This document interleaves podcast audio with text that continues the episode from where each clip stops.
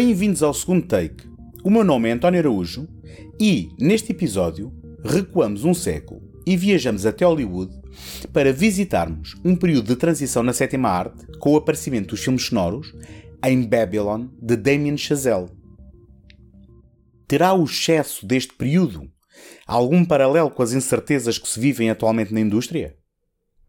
Olhamos também Whiplash, o filme com que o mais jovem realizador galardoado com um Oscar se apresentou ao grande público. Relembro que o podcast está agora também disponível no YouTube.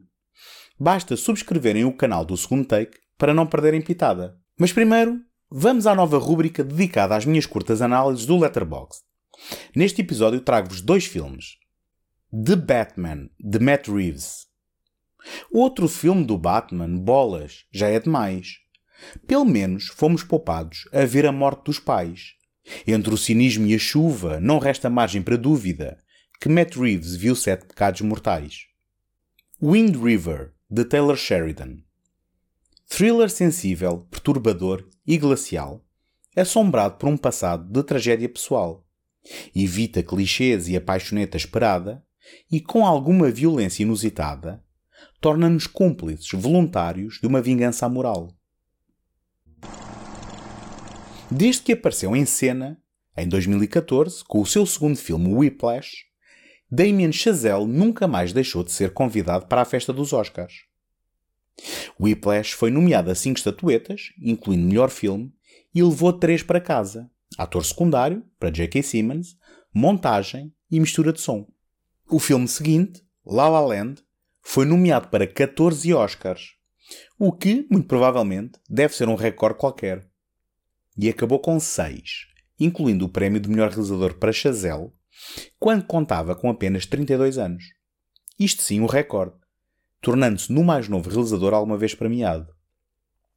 Protagonizou também um dos momentos mais caricatos da história das cerimónias da Academia, ao ver o Oscar de melhor filme arrancado literalmente das suas mãos, depois de um deslize monumental no momento de anunciar o vencedor. Mas vocês já conhecem essa história. Por seu lado, O Primeiro Homem na Lua, drama biográfico de Neil Armstrong, e a primeira realização de um argumento escrito por terceiros, teve uma carreira mais discreta, tanto nas bilheteiras como nos Oscars. Ainda assim, foi nomeado em quatro categorias técnicas, levando para casa o prémio referente aos efeitos visuais. Apesar da curta carreira, a estreia de Babylon parece o culminar dos seus interesses temáticos, a obsessão, o excesso, a música e a própria indústria cinematográfica americana. Isto é, reduzindo a uma palavra, Hollywood. Pela primeira vez, um filme de Damien Chazelle dividiu opiniões e teve um fraco desempenho comercial.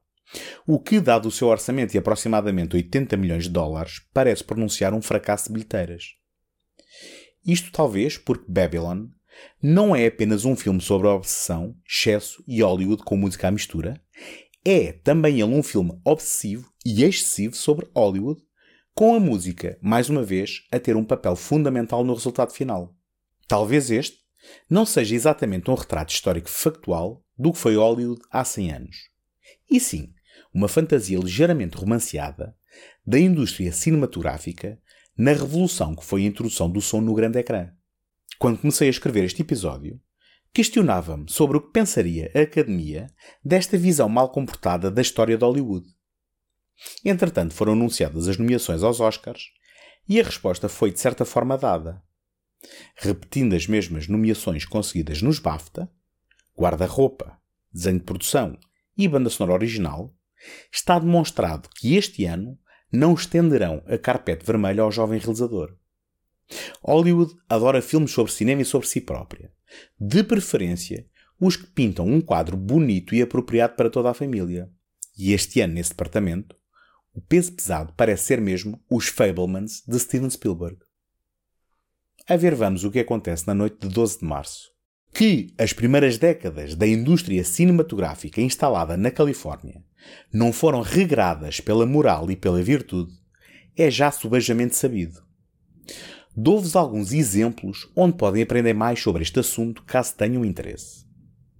Primeiro, Hollywood Babylon, a Bíblia dos Escândalos das Vedetas, escrito pelo cineasta avant-garde Kenneth Anger, que, presumo, terá inspirado o título do filme. Em segundo lugar, o podcast histórico You Must Remember This, no qual podem ouvir reportagens de fundo com um excelente trabalho de investigação e de escrita por Karina Longworth. E finalmente o podcast de conversa do recentemente falecido Gilbert Gottfried, de título Gilbert Gottfried's Amazing Colossal Podcast, no qual a média de idades dos convidados estava bem para lá dos 50, convidados aos quais Gilbert tinha muito gosto em arrancar confissões e as histórias mais escabrosas sobre alguns dos mais sumarentos mitos do mundo do entretenimento. Babylon, o filme, vem agora juntar-se a este manancial não para expor histórias verdadeiras, mas para construir uma narrativa de ficção populada por personagens que convivem com mitos e lendas da Hollywood dos anos 20 e 30.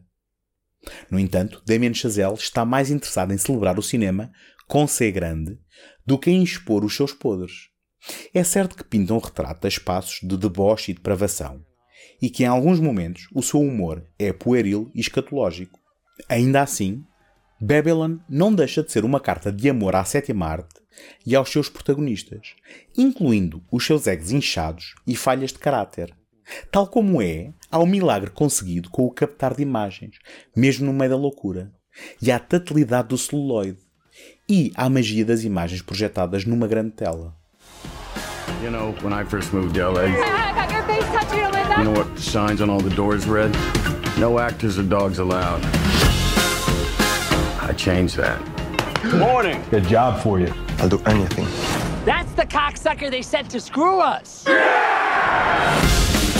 bitch is stealing the scene right from under me. She's icing her nipples so they perk up through her dress. I ain't icing my nipples. This is natural. Where do you say we come in for my close up now?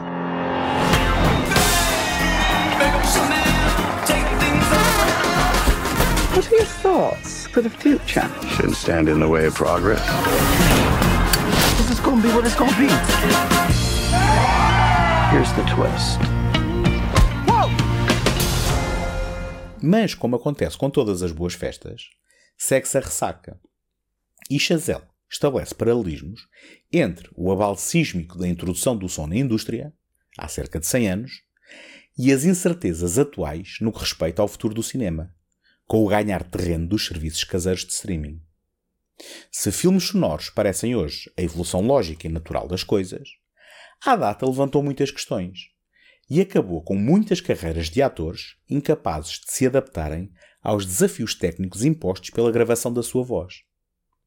Apesar de ficcionado, Babylon acaba por funcionar como uma compilação de acontecimentos que seriam mais tarde encenados no clássico Serenata à Chuva, que tem no centro da sua trama e do seu humor, precisamente, o aparecimento dos Talkies.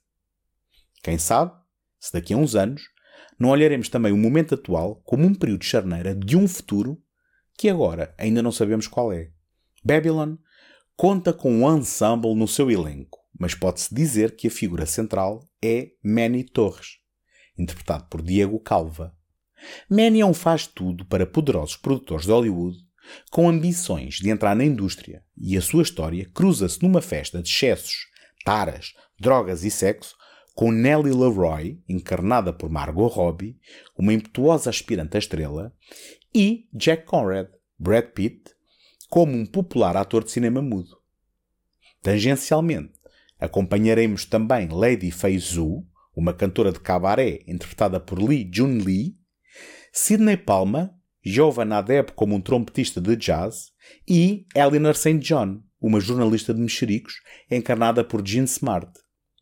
Todos têm os seus momentos relevantes, com o filme a namoriscar com a xenofobia do olhar sobre o outro, o racismo ou o papel da imprensa na construção do mito de Hollywood.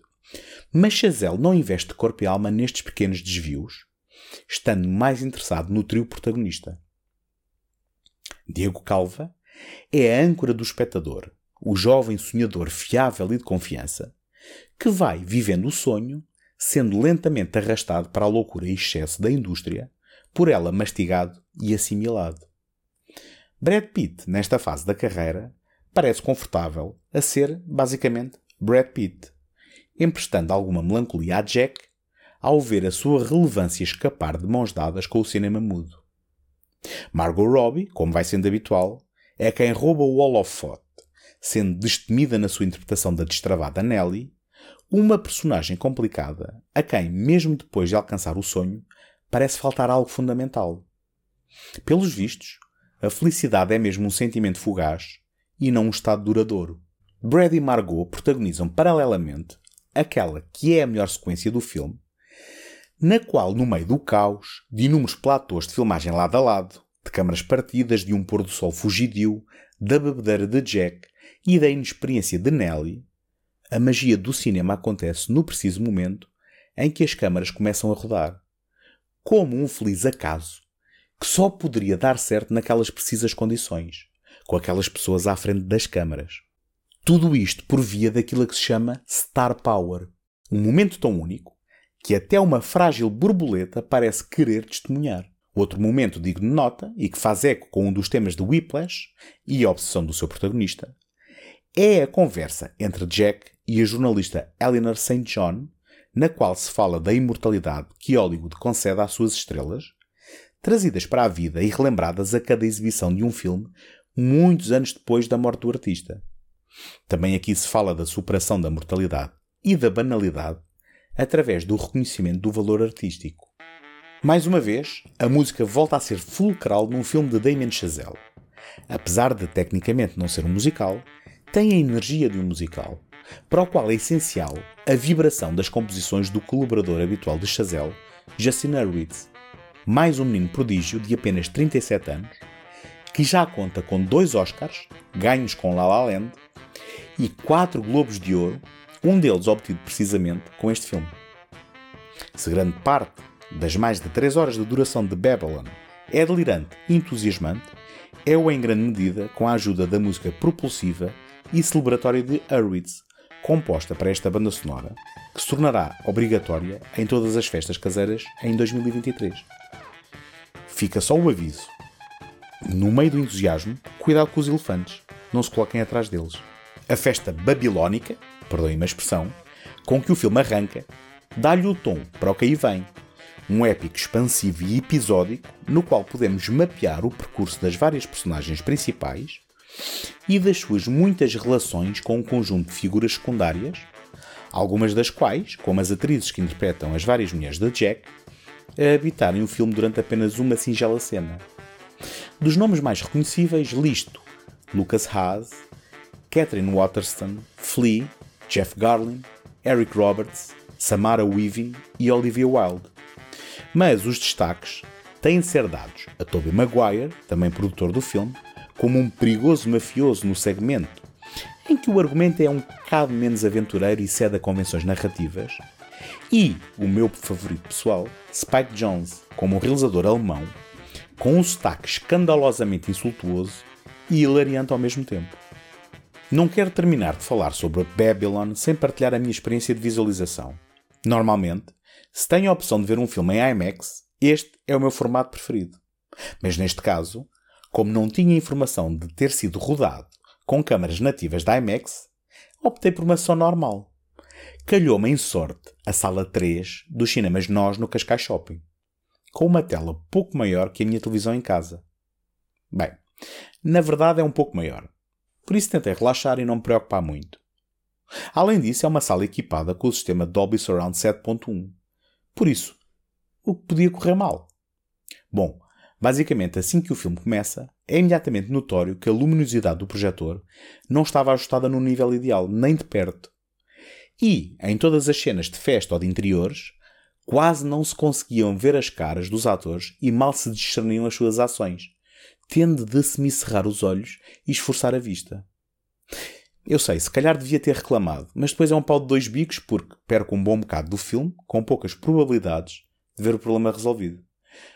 Por isso, Atenção às condições de exibição dos vossos filmes em sala. Exijam qualidade com a vossa carteira. Deem preferência às salas que se preocupam com as condições de projeção. Eu sei que, depois desta experiência, não vou deixar a escolha da sala em que vejo um filme ao acaso e pretendo elaborar uma lista negra de salas abaixo do padrão de qualidade, a começar já com esta. Whiplash o segundo filme de Damien Chazelle, depois do independente Guy and Madeline on a Park Bench, de 2009, regressava ao interesse do realizador por música jazz e expandia para longa-metragem a curta de 2013 com o mesmo título, transitando de uma para a outra uma das suas peças-chave, J.K. Simmons. Miles Teller, que vimos o ano passado a contracenar com Tom Cruise em Top Gun Maverick, é Andrew Nyman, um estudante do primeiro ano e baterista de jazz no prestigiado Conservatório Schaffer, na cidade de Nova York. Andrew sonha em criar um legado à imagem do seu ídolo de infância, o baterista Buddy Rich, e para tal tem de impressionar Terence Fletcher, o maestro da Studio Band, a melhor banda do conservatório. Terence recrutou para tocar como substituto do baterista principal e Andrew rapidamente descobre que o maestro é implacavelmente rígido, emocionalmente manipulador e violento com os seus alunos. Numa das primeiras oportunidades de Andrew mostrar o seu talento, é repreendido e atacado fisicamente por Terence quando não consegue manter o ritmo durante o ensaio da peça titular de Hank Levi, Whiplash. Este é apenas o primeiro incidente de muitos que irão colocar à prova a resiliência e motivação de Andrew. I push people beyond what's expected of them. I believe that is an absolute necessity. I want to be one of the greats. And because I'm doing that, it's going to take up more of my time. And this is why I don't think that we should be together. I would never let him put my son through hell. Why would you let him get away with what he did to you? There are no two words in the English language more harmful than good job.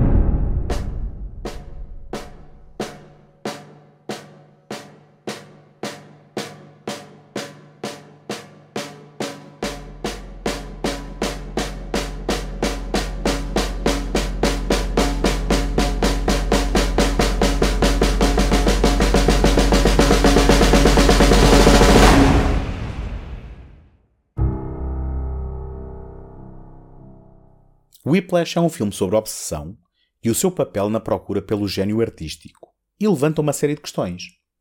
Estará o gênio ao alcance de qualquer um? Será fruto de algo indizível que nasce com uma pessoa? Ou de uma total e inequívoca dedicação? Existem limites no que respeita a puxar por alguém que almeja ser o melhor na sua área? E será melhor o encorajamento ou a humilhação para o fazer? O Whiplash levanta estas questões e o melhor é que não lhes oferece resposta. Ao invés, povoa a narrativa de personagens complexas e verosímeis. Andrew, um papel de entrega física total de Miles Teller, é um jovem altamente motivado, mas também iludido com a dimensão da sua grandeza. Ou então tem uma noção perfeitamente realista da sua grandeza, mas a que custo? Isolando-se de amigos e da namorada para praticar o seu instrumento e trabalhar para deixar legado para o futuro à custa das suas relações pessoais? Será que mais vale um artista ser lembrado por quem o ama, para cair no esquecimento quando todos à sua volta desaparecem, ou ser lembrado por desconhecidos anos depois da sua morte por causa da sua arte? Dizendo de outra maneira, qual o custo pessoal para o artista na criação da sua arte? Were you rushing or were you dragging? I, I don't know. Start counting. Five, six, In seven. four, damn it! Look at me! One, two, three, four. One, two, three, four. One, two, three. Now, was I rushing or was I dragging? Mm-hmm. Count again. One, two, three, four. One, two, three, four. One, two, three, four. Rushing or dragging? Rushing. So you do know the difference! If you deliberately sabotage my band, I will fuck you like a pig. Now, are you a rusher or are you a dragger? Or are you going to be on my fucking time? I'm gonna be on your time. What does that say? Quarter note equals two fifteen. Count me at 215. One, two, three, four. One, two, three, four. One, Jesus two, fucking Christ! I didn't know they allowed retards into Schaefer. Am I to understand that you cannot read tempo? Can you even fucking read music? What is that? Eighth note. Yes, what is that? Dotted sixteenth note. Sight read measure 101. Ba ba ba ba ba ba ba ba. ba- What are you, in a fucking a cappella group? Play the goddamn kit! Stop! Now answer my question. Were you rushing or were you dragging? Answer! Rushing. Oh, my dear God. Are you one of those single tier people? Do I look like a double fucking rainbow to you? Por seu lado, a personagem de J.K. Simmons, Terence Fletcher, É fascinante porque os seus métodos são manifestamente abusivos. Mas quais serão as suas motivações? Será um sociopata sádico? Ou será que procura motivar genuinamente os seus alunos? E, mais intrigante ainda, mesmo que procure motivar verdadeiramente os seus alunos, serão os seus métodos aceitáveis? A ideia do abuso como forma de motivação não será o véu atrás do qual se escondem megalomaníacos com complexo de superioridade? Mais uma vez, Whiplash não responde a nenhuma destas perguntas. Limita-se a mostrar-nos o sangue, suor e lágrimas de Andrew na busca pela perfeição alimentada pelo combustível incendiário de Terence. É por isso que, apesar de o final parecer encerrar a típica vitória dos filmes de Hollywood, na verdade é um final amargo, pois valida as ideias de Terence e permeia uma relação assente em abuso, mentiras e traição. Será que o gênio vale isto tudo? Nota ainda para os elementos técnicos do filme, desde a montagem premiada de Tom Cross à fotografia de Sharon Meyer. Apesar de ser um filme essencialmente de interiores, quartos, salas, auditórios, cinemas e restaurantes, nota-se imediatamente o olho cinematográfico de Damien Chazelle. Por exemplo, nos movimentos de câmara e na paleta de cores quentes, que fazem deste um filme íntimo e deslumbrante ao mesmo tempo. E também no ritmo das cenas, nas quais, obviamente, a música tem um papel essencial. Whiplash integra na narrativa standards de jazz, bem como peças de jazz originais compostas para o filme e música de acompanhamento tradicional da autoria de Justin Hurwitz. Whiplash foi um sucesso de bilheteiras, fez furor nas listas dos melhores do ano em que estreou e deu um ar da sua graça nos vários prémios cinematográficos norte-americanos. O resto, como se costuma dizer, e como já resumi no princípio do episódio, é história. Termina assim este programa. Façam um favor a vocês mesmos e vejam Babylon na maior tela possível. Entretanto, espero encontrar-vos por aqui no próximo episódio. Até lá, boas fitas!